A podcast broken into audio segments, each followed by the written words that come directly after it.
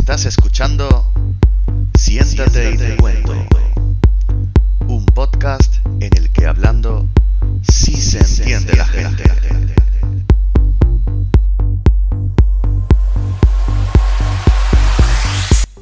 Buenos días, buenas tardes, buenas noches. Bienvenido, bienvenida a un, un nuevo episodio más, una nueva semana más a Siéntate y te cuento.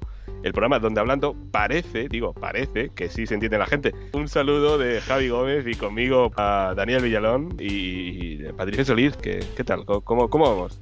Si os parece, antes de, de incluso presentar a la colaboradora de hoy, recordaros redes sociales, vía de contacto facebook.com barra podcast Es ese, ¿no, Dani? Eh, sí, ahora si no le damos al botón, ¿eh? Vale, vale. Y siéntatitecuento.podcast.gmail.com Vamos a centrarnos, vamos a centrarnos. Hoy, como sabéis, es el cierre de la trilogía de Cuento hasta tres, ¿no? Esa frase tan Sí. magnífica. ¿Cuántas veces nos la habrá dicho nuestra madre, no? Ah, cuento hasta tres. Se podría haber llamado perfectamente también a que voy yo y lo encuentro. Eh, yo le pondría uno mejor. ¿Cuál? Hijo, sal que no te voy a pegar.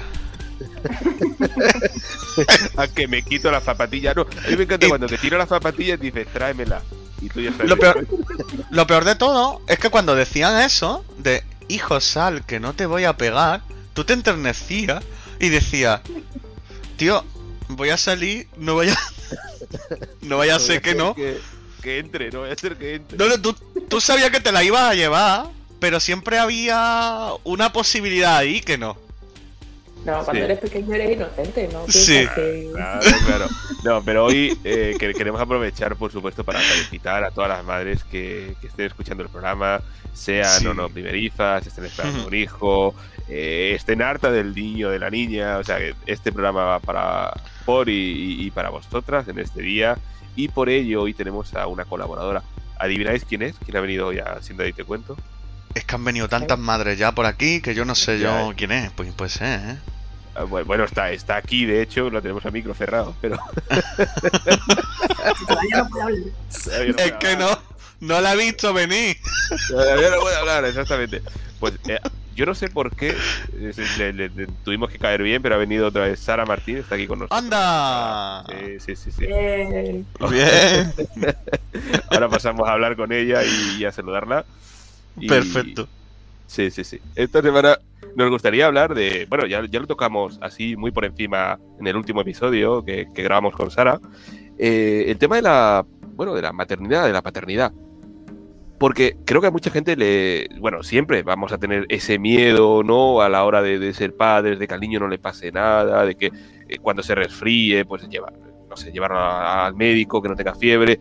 Pero, ¿qué pasa si eh, uno de los padres tiene una diversidad funcional? Esto se complica, es igual, no es igual, y por eso tenemos también de invitado hoy aquí a Sara para que nos cuente un poco, por supuesto, desde su experiencia y desde su punto de vista.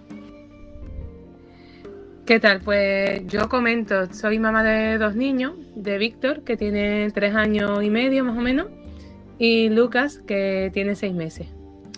Entonces, mi experiencia, yo te puedo decir que yo creo que lo esencial no cambia, es decir, los padres todos queremos lo mejor para nuestros niños, o deberíamos querer todos lo mejor para nuestros niños. Mm, todos estamos preocupados por ellos, de que se encuentren bien, de que no les pase nada. Tal vez en mi caso, yo diría que al tener diversidad funcional, para quien no lo sepa, yo soy ciega, eh, tenemos tal vez más miedos que otros padres, porque sentimos temores que a lo mejor otros padres no sienten.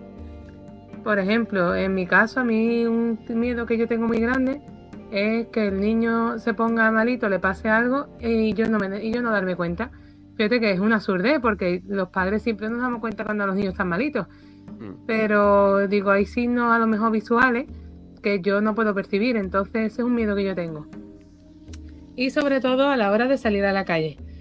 Cuando vamos con el padre, pues no hay problema, pues mi marido ve y entonces ahí sí. Pero cuando voy yo sola con, con los niños, Lucas no hay problema de momento porque lo llevo en el portabebés, pero Víctor, que ya es más mayorcito, que ya quiere ir para arriba y para abajo, pues tengo que estar todo el tiempo, Víctor, no te alejes de mamá, Víctor, que tienes que estar siempre cerca de mamá, que mamá sepa dónde estás, que... Y entonces en ese sentido me da la impresión de que yo pues a lo mejor lo limito un poco, que no le estoy dando la libertad que debería darlo que tienen otros niños a la hora de, correr por el, de corretear por ahí por el parque. Pero claro, es que a mí me da miedo tal y como están las cosas de dejarlo a su aire. Yo necesito saber dónde está el niño para poder cuidar de él. Entonces, claro, ahí son dos sentimientos que chocan. Por un lado, el yo tener la seguridad de que el niño está bien, que debo tenerla como madre si soy yo la única que está con el niño. Y por otro lado, de dejarle cancha suficiente para, para jugar. Nosotros tenemos, tenemos una casa con mudado recientemente y ahí sí que puede jugar, pero claro, él quiere ir al parque, quiere jugar con otros niños, lógicamente. Y no puedo delegar en otras madres esa responsabilidad, porque las demás madres ya tienen bastante con vigilar lo suyo, no van a estar vigilando a los míos. Entonces, bueno, ahí hay que estar siempre intentando alcanzar, como ya os digo, un equilibrio entre el bienestar, digamos, del niño, de que tenga libertad para ir, para venir, y, la seguridad que yo debo tener de que lo tengo controlado. Por suerte yo he tenido un niño muy bueno, Víctor es buenísimo. Y cuantito yo le digo, venga Víctor, que no te alejes de mami, ¿qué tal? Y él lo entiende. Yo le digo, Víctor, tienes que contestar siempre que yo te llame. Más que nada porque sabe que en el momento que no lo haga nos vamos a tirón para casa, porque yo no puedo permitirme eso, ¿no? Que el niño esté a su aire y yo no tener control sobre, sobre dónde se encuentra y sobre si el niño está bien o no. Entonces, claro, él sabe que cuando vamos con papá, pues son unas normas, pero cuando vamos con, solo con mamá, pues son otras. Y él, como desde pequeño lo está asumiendo, pues la verdad que no estoy teniendo problemas, pero yo, por supuesto, que querría tener esa visión para poder decir que mi niño juegue y corra con total libertad. Mm. En ese sentido, sí creo que es distinto. Mm, que también se, lo habéis inculcado muy bien desde pequeño. No sé en qué pasará con, Lucas, ¿no? Porque también tiene en cuenta, y tenemos que tener en cuenta todos, que a lo mejor el niño es más hiperactivo, hay niños más hiperactivos que otros, ¿no? Y que son más inquietos, más curiosos. Pero bueno, son, son situaciones eh, a las que yo creo que seguramente tenéis la capacidad suficiente como para enfrentaros cuando la cuando las viváis en su momento. No solo el parque, inclusive tema de playa, ¿no? Que la playa siempre el tema de que el niño eh, se pueda meter en el agua, se meta en el agua, se aleje más, se, aleje menos. Eh, lo que comentabas de la fiebre o otros síntomas que se puedan detectar, el hecho de cuando son bebés meterse algo en, la boca, ¿no? Y que a lo mejor el, padre de turno no, no, esté pendiente. Pero bueno, yo creo que son cosas que al final eh, ese miedo siempre va a estar ahí. por ejemplo, cuando tiene fiebre o lo que sea, mi madre dice, tiene los ojos brillosos. Yo eso no lo puedo percibir. Yo lo que pasa, me, hay otros signos que sí puedo percibir, que el niño está más, más cansadito, que está y luego ya le toca en la frente, uy, está caliente. Mm. Pero mm, son signos visuales que a lo mejor tú no, no percibes. Sí, a lo mejor tiene está más pálido de color o está... Claro. Mm, en fin, son cosas que a mí por lo menos me inquietan. Aunque yo sé que es una tontería porque hay muchas formas de saber que un niño está malo. Mm. Pero yo como madre no dejo de, inquietarme, la verdad. Mm. yo una vez vi en un reportaje eh, de una mamá también invidente que, cuando iba al parque con su hija eh, hacía la ley de la varita mágica o algo así le llamaba. Y era que si se caía eh, y le pasaba la varita mágica, si con la varita mágica se calmaba y dejaba de llorar, era que no era grave y si no, era que era grave. Madre Sí, claro, eso es así. Pero vamos, no hace falta varita mágica. Si tú te acercas, le sopla un poquito, le das un masajito y sigue llorando el niño, que se ha hecho daño de verdad. Además, él te lo dice, el ¿Te, te ha quitado? No, me sigue doliendo. Tal, tengo. Pero claro, esos son ya a medida que van siendo más mayores ya te pueden ir diciendo, pero cuando son así pequeñitos mm. es más difícil. Mm, después, mira que yo ciertamente choca frontalmente con la crianza que yo estoy llevando, porque mm, mi marido y yo decidimos optar por una por un modelo de crianza que se conoce como, lo llaman de muchas formas, crianza respetuosa, crianza natural, lo llaman también crianza con apego, pero yo no, no termino de verlo porque yo creo que el apego es otra cosa que no tiene nada que ver con eso, pero bueno. Y consiste básicamente en dejar que la mayor libertad posible, que el niño se autorregule, que el niño haga una serie de cosas y choca frontalmente con la limitación que yo forzosamente le tengo que imponer por, por el hecho de no ver. Pero entonces en, mi caso todavía tengo que intentar que el equilibrio sea aún mayor. Eso es lo contrario al apego, ¿no? Quiero decir, yo creo que otra, otro tipo de crianza genera más apego que esta, la que tú me estás planteando. Mm, no, no tiene no, no, no, no, es que el apego es otra cosa distinta. El apego es un término psicología que se utiliza para, otra cosa. La se le llama crianza natural o crianza respetuosa y consiste justamente en dejar que el niño evolucione a su ritmo y que, y que se le dé la mayor libertad posible en sentido de que, por ejemplo, eh, yo no le he dado nunca de comer al niño. El niño ha comido siempre por sí mismo porque ha comido lo que ha querido, lo que no, no. Eh, el niño se le da libertad para moverse, se le da libertad para, para otras cosas, ¿no? Cuando, para que dices lo que... quiere jugar, el juego libre, que él decide. Entonces eso choca frontalmente con lo que yo, debido a mi discapacidad, tengo que hacer. Entonces, en mi caso, lo del equilibrio todavía tengo que afinarlo más, si cabe, porque chocan una cosa con otra. Un, segundo, Sara, cuando dices, cuando el niño ha comido, y lo digo para que no haya malinterpretaciones, es que se refiere, o me imagino que te refieres a que el niño ha comido lo que ha querido en base a lo que tú ya le hayas puesto en el plato. no que el niño ha querido comer, no, ahora quiero comer eh, eh, huevos fritos con chorizo. No, no, no. No, no, no, no, no, A ver, yo he seguido un sistema desde que el niño tiene, tiene seis meses y es capaz de sentarse y de una serie de cosas que se llama BLV, se conoce coloquialmente por sus siglas en inglés Baby Le Winning, que consiste en que tú sientas al niño delante de unos alimentos, ya cada padre elige los alimentos que, que quiere, lógicamente yo eh, procuro que sean alimentos sanos, que sean frutas, que sean verduras, que sean, que sean cereales, que sean alimentos sanos, y entonces el niño con su manita los va agarrando y se los va llevando a la boca. Y entonces él va comiendo lo que quiere y él mismo se autorregula y come la cantidad que, que quiere. Eh, eso lo hago yo, eh, ahí entro dentro del tema también de la sobreprotección, porque al principio ellos se atragantan porque tienen que aprender a comer, porque no saben y tú los tienes que dejar, igual que para caminar se tienen que caer, para aprender a comer al principio se tienen que atragantar un poquito. Entonces yo he optado por ese sistema, de dejar esa libertad al niño de que decida lo que quiere comer de que, y de que él mismo se lo coja, no nosotros llevar, darle de comer propiamente. Víctor no sabe lo que, le den de comer, no sé que esté malito. Él desde los seis meses está comiendo solo. Entonces, eso también el tema del juego libre, yo no le digo, ahora jugar a esto, ahora jugar a aquello, no, yo le digo, venga, ¿qué quieres jugar? A no ser que se aburra, entonces yo le hago propuestas. Venga, ¿quieres jugar a esto? ¿Quieres jugar a aquello? Pero por eso digo que en mi caso tengo que afinar todavía más ese equilibrio porque choca frontalmente con que luego salgamos a la calle y yo tenga que decirle, Víctor, tienes que estar aquí, de aquí, de este área no te puedes mover, ¿sabes?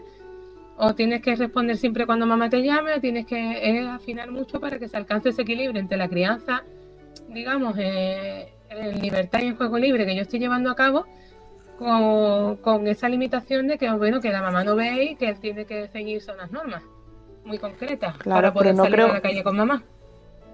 No creo que vayan, eh, no sean puestas en ningún momento, eh, ni que sean incompatibles por, por, tener esa libertad, ¿no? Y ese, el, lead, ¿no? El guía, ¿no? El niño es el que realmente, pues, eh, hace la acción y los padres están de, apoyo. Yo estoy de, yo estoy de acompañamiento de él, claro. Claro. Claro, yo eso mm, junto con otra otra metodología, como por ejemplo con Montessori, eh, se hace mucho y no, no significan que, sean incompatibles con lo que estás haciendo ahora, simplemente estás dando unas pautas extras que a nivel de seguridad, que, por ejemplo se me ocurre que en una clase, por ejemplo, en Montessori, eh, en zona, por ejemplo, estén jugando en el patio del recreo y que haya que poner unos límites, ¿no? Vamos a estar en el patio del recreo, pero el patio del recreo solo puede ser esta zona, porque mm, más para mm, más fuera de ahí ya no, llegamos a nuestro control porque ahí pues puede haber más pinchos o puede haber algo que no que no sea parte de la, de la zona de recreo, entonces no podemos estar ahí. Es simplemente delimitar hasta dónde vamos a poder estar jugando, que no significa que sea yo en casa pongo ciertos límites, hay cosas que se pueden hacer en una zona y cosas que no. Por ejemplo, a la pelota no podemos jugar dentro de casa porque se rompen las cosas. Si tenemos ganas de jugar a la pelota, podemos salir al patio. Y allí sí se puede jugar a la pelota, pero dentro de casa no. Entonces yo, cuando veo sobre todo a Víctor que tiene mucha energía que descargar, que está a lo mejor subiéndose a los sofás porque quiere saltar, porque quiere, yo digo, Víctor, si tenemos tanta energía salimos fuera a descargarla. Aquí dentro no. Y así que yo le dejo esa libertad, pero siempre poniendo esas normas. Entonces, sí, como tú lo, tal y como tú lo planteas, quizás sí es como un, un extra de normas que hay que poner para que sea seguro para él y para mí. Claro. No tiene, vamos, para, desde mi punto de vista no tiene ninguna contradicción. Mm, porque no lo estás diciendo, no lo estás diciendo porque, porque para ti es más cómodo. No. ¿Sabes? Que ese sería el error, que como para mí, lo que comentamos en, el, en otro capítulo, ¿no? De como para mí es más cómodo, pues que esté todo oscuro, yo después ya dejo el niño en la habitación y ya después yo me voy a hacer el resto de cosas, ¿no? No se trata de que tú mm, sea una cosa más cómoda para ti, sino que es lo mejor para, el niño, para que eh, esté en el ambiente que tiene que estar, en un ambiente normalizado y no sea solo para el niño, sino que, que todo el mundo pueda, o sea, que todos los niños que estén, por ejemplo, si en una clase, que todos los niños estén al mismo nivel y puedan hacer las cosas. Hmm. Sí, yo, creo que además también se ve en este caso, pues, el, bueno, el esfuerzo o el, o el, trabajo al final, que es el día a día, ¿no? Que, hay detrás. Porque al final la crianza de un niño no es solo, pues, de 8 a, 3 está en el cole y, después el mío de, de 3 en adelante, sino que también hay un trabajo detrás, no solo a nivel... Eh, eh, paterno-filial, sino también educativo, ¿no? Y justamente tú comentabas una de las metodologías que es la Está Lucas aquí con nosotros. Ah, ah, mira. Genial. Ah, qué bien. Eh, en este podcast es que somos, somos tan inclusivos y, somos tan, abiertos que, por supuesto es perfectamente normal que mientras Sara pues está opinando en el podcast, eh, pues está interactuando con el nene. Claro que sí. Pues sí. Coworking. Eh, entonces eso, es decir, que al final es una metodología, oye, que, la persona o quien nos esté escuchando puede estar más de acuerdo, menos de acuerdo, es un punto de vista muy eh, personal, muy personal y, perfectamente respetable y yo, yo particularmente lo comparto en, este sí, educativo como a nivel de... Mm. Yo también, y siempre, siempre obviamente que al niño, por un lado, se le dé libertad, ¿vale? Por otro lado, sepa que hay determinados límites que tiene que respetar. Y por otro lado, que esto no le impida luego, ¿vale? Eh, que haya que enseñarle que cuando vaya pasando el tiempo, esos límites poco a poco se van a ir ampliando y va a ir eh, percibiendo cosas a las que se va a tener que enfrentar. Yo los límites principales que le pongo a, a mi bueno, a Lucas no porque es muy chiquitito, pero a Víctor es mm, que no se va, yo le debo hacer lo que sea siempre y cuando sea seguro para él, o sea, no se vaya a hacer daño a él, hmm. no vaya a, no vaya en contra del material, o sea, de no, no tocar el material y el respeto hacia los demás. Es muy importante. Por ejemplo, algunas veces pasa que estamos jugando mm, y él a lo mejor pues se le va un poco el juego de las manos y ya se torna un poco agresivo, Y entonces ya ahí hay que parar el juego y decirle, no, a mamá no le gusta que den patadas, a mamá no le gusta que... Y paramos el juego. Si tú no eres capaz de, de ceñirte a estas normas, tenemos que dejar de jugar a este y pasar a jugar a otra cosa. Pues también es verdad que él con el padre juega algunas veces a ciertos juegos que conmigo no, no puede jugar. Entonces hay que hacerle entender que esto mamá no puede. Hay que jugar, con mamá hay que jugar de otra forma. Yo es que tengo, ya te digo, yo tengo la suerte de que mi niño es buenísimo y lo entiende todo. Sara, y, si no es muy personal, ¿cómo se tomaron la decisión de, ser madre en tu familia? Bueno, pues mis padres encantados. Hoy estamos escuchando ahí el peque. Sí, sí, sí, se lo oye de fondo al nenete. Ahí que tiene hambre.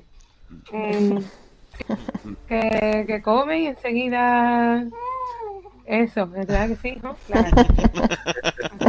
Está de acuerdo, está de no acuerdo. te metas con él. Cosa de las madres. No lo llames ansia viva, por favor. Pues Pues eso no, la verdad que en mi casa muy bien y en casa de mi marido también, vamos, los abuelos encantados. En mi caso porque Víctor era el primer nieto y cuando vino Luca pues también. Y, y luego ya pues, no sé, después en los entornos más directos la verdad que casi todo el mundo bien, hombre, hay opiniones para todos los gustos. Hay gente que me dijo que en mis circunstancias, que como se mm. me ocurre, que tal y cual. De hecho, algunas veces voy por la calle, voy con los niños y escucho opiniones de, todos los gustos, desde la que me dice ole tú, a la que me dice yo en las tus circunstancias jamás se me hubiera ocurrido tener niños. vamos, que, que pensara eso yo creo que no lo diría nunca, pero bueno. Hay gente para todo. yo, eh, ahí también quería llegar yo, eh, porque seguramente te habrás encontrado con, mucho prejuicio negativo. Y yo creo que también la, la, prueba de ello es de demostrar que esos prejuicios son puramente prejuicios y son totalmente infundados e inexistentes. Eh, preguntas si se me ocurre prácticas, ¿no? Que mucha gente se puede estar haciendo. Intento ponerme en el lugar de la gente que esté escuchando el podcast. Eh, ¿Cómo hacías para dar el biberón? Bueno, en tu caso era el pecho, no, no dabas biberón.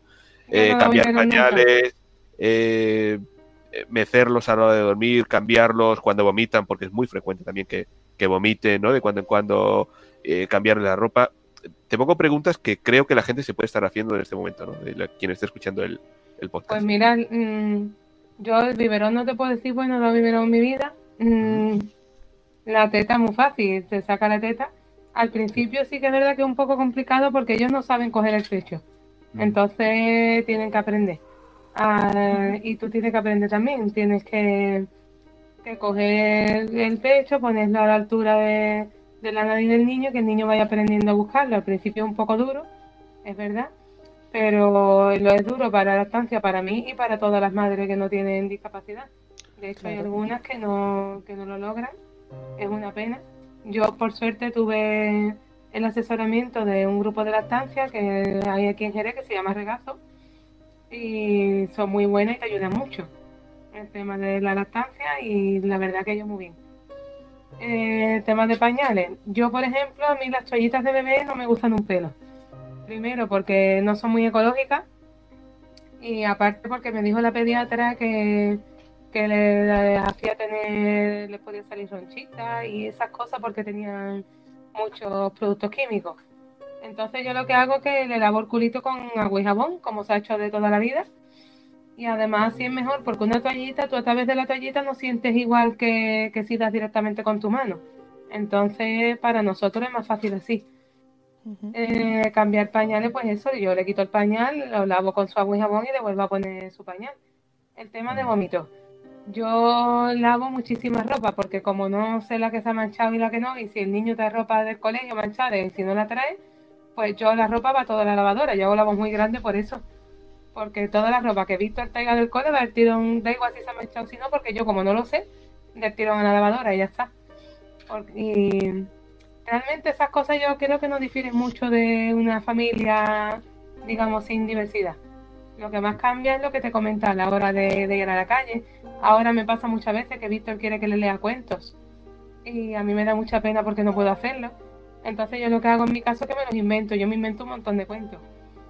Eh, entonces los cuentos que son que el niño quiere que le lea, pues los lee el padre y los que no puede, pues yo misma me los voy inventando y a él le gusta mucho. Y ahí es la imaginación de cada padre. A la hora de jugar, por ejemplo, no puedo hacerle dibujos, hacemos plastilina. Hace poco, por ejemplo, hicimos unas maracas con una con un vaso de con vasitos de yogur. A Víctor le gustó mucho, esa clase de cosas le, le encantan. Eh, hay que buscar alternativas porque además yo que soy una madre pesa, lo reconozco. Y no me gusta el uso de pantallas, lo limito a lo mínimo y en fin, una serie de cosas que, hace que al no tener, tampoco poder ver, pues tenga que estar estudiándome mucho la cabeza. Claro. Para pensar siempre en actividades que, que hacer con él, que yo pueda hacer y que, que a él le puedan gustar. Entonces, bueno, hemos hecho plastilina. El confinamiento no te quiero ni contar hicimos plastilina casera, hicimos, no, le, Víctor me maquilló un montón de veces, ¿verdad? Como todos los padres, imagino. respecto al confinamiento, me gustaría apuntar un pequeño inciso, que la gente sepa que no necesitas tanto papel higiénico, como bien ha dicho Sara, no, no, no, papel higiénico, ¿Eh? con agua y jabón. Que, que lo que había que lavarse era las, eh, las manos, no el culo, ¿verdad? Que... lo hemos entendido mal, lo hemos entendido mal. es que claro, nos dijeron que cuando viniera el virus que no íbamos a cagar y lo entendimos más. Sí, sí, sí, sí, Y compramos el papel antes de cagarnos.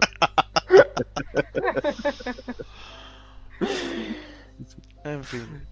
Yo, creo que lo que. Y además, y además, Sara, justo ha coincidido que has dado a luz durante este tiempo o. Sí, yo a mí me cogió embarazo de siete meses.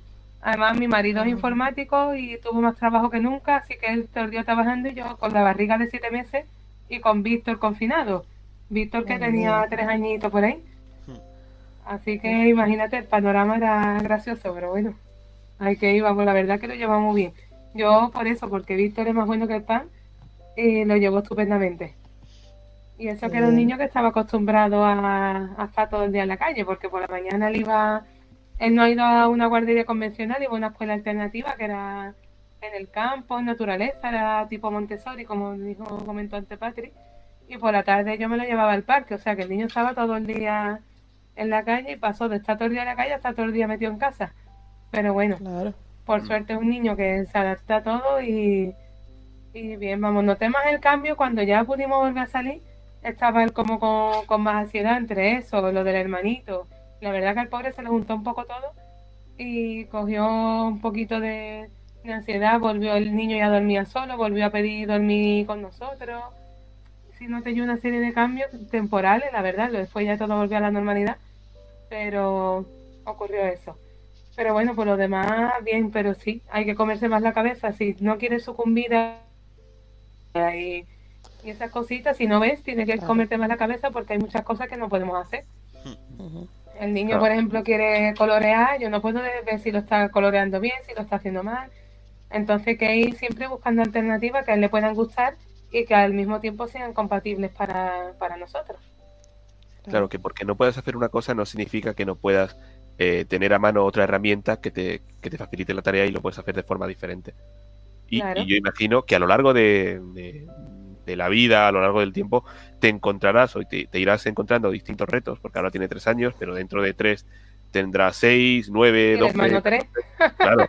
O sea, que, seguramente para futuros retos, que los tendrás, y no me, de eso no, no, me cabe duda, sabrás afrontarlos perfectamente, aunque busques la, la forma alternativa de hacerlo. O sea que. Hay que buscar la forma y y también hay que saber delegar, que eso es algo que, yo siempre he llevado regular, me cuesta mucho delegar, pero hay que saber que algunas veces hay que hacerlo. Y ese niño, además de mí, tiene un padre y un padre que no tiene ninguna diversidad funcional. Y él puede también hacer esas cosas, que no todo es yo no lo puedo hacer y ya está, sino algunas veces hay que decirle cosas y le pues mira, díselo a papá o pregúntaselo a papá Claro, y, en el caso que los dos padres sean invidentes, pongo, pongo el caso. Pues a lo mejor hay que tirar de una abuela. Claro, pues delegar en, oye, pues esto no lo puedes hacer con papá y mamá, pero eh, está el abuelo, está la abuela, está el tito. Se lo puede decir que lo haga claro, claro. O sea que a, todo aquel que, pues eso, que nos esté escuchando, eh, que sepa y que, bueno, que el hecho de tener una, una diversidad funcional no es impedimento ninguno para ser papá, ser mamá y poder criar a un niño o una niña evidentemente hay que buscar un equilibrio en, esto que, Sara está comentando y formas diferentes de, hacerlo quizá, pero no por ello no se puede, no, es un límite. Tengo una amiga que tiene dos niñas, hablando de, como comentaba ya antes del tema de las opiniones, eh, que bueno, a ella iba un día en el autobús con las dos niñas y hubo una persona que le dijo, perdona, mm, ¿las niñas son tuyas? Y dijo mi amiga, sí. Dice, me va a perdonar la indiscreción, pero ¿Y, y tú cómo las has hecho? ¿No? ah, claro, te refieres al proceso, ¿no? sí, sí, a la fabricación. Sí, sí, a la fabricación. como diciendo, si tú no ves cómo ha hecho las niñas. Claro, claro. Y le dijo mi amiga, pues mire, si quiere le cuento la historia, papá puso una semillita a mamá y por eso mamá tiene la tripita tan grande. Sí, Madre mía. Pero mi amiga me lo decía, dice que yo me quedé muerta porque me empezó a decir eso y yo no, no sabía si reírme, si... Yo, yo lo hubiera dicho, y además desde entonces somos muy, muy aficionados a la horticultura y de vez en cuando pues vamos a regar el huerto. ¡No! chicos, eh, de ver, si tenéis alguna última pregunta, porque yo sé que, que, que Sara. Sí, yo me toqué ya. Siempre tiene además, que, hablando de pañales, tengo que cambiarle el pañal a Lucas. Muy bien. Muy bien, pues de verdad, como siempre. Sí, cariño, ya he terminado, Víctor. Ah. ya he terminado de hablar, sí, hijo, ya tengo aquí el, temporizador. Sí, ¿no? de verdad, a los tres, eh, como siempre, un placer hablar con vosotros. Sara, ya sabes que cuando quieras puedes participar en Siéntate y te cuento. Eres más que bienvenida. Y. Hola, Víctor. y a vosotros, los que nos estáis escuchando, pues agradeceros como siempre el apoyo que nos estáis dando. Eh, gracias y hasta el próximo episodio. Hasta luego. Adiós. Si te gusta lo que hacemos, danos un like en facebook.com barra siéntate y te cuento punto podcast o mándanos un email a siéntate y te cuento punto podcast arroba gmail.com Adiós, Víctor. Adiós, adiós, adiós. Está con una trompeta. Está ahí dando la trompeta. Bueno, no me quedo.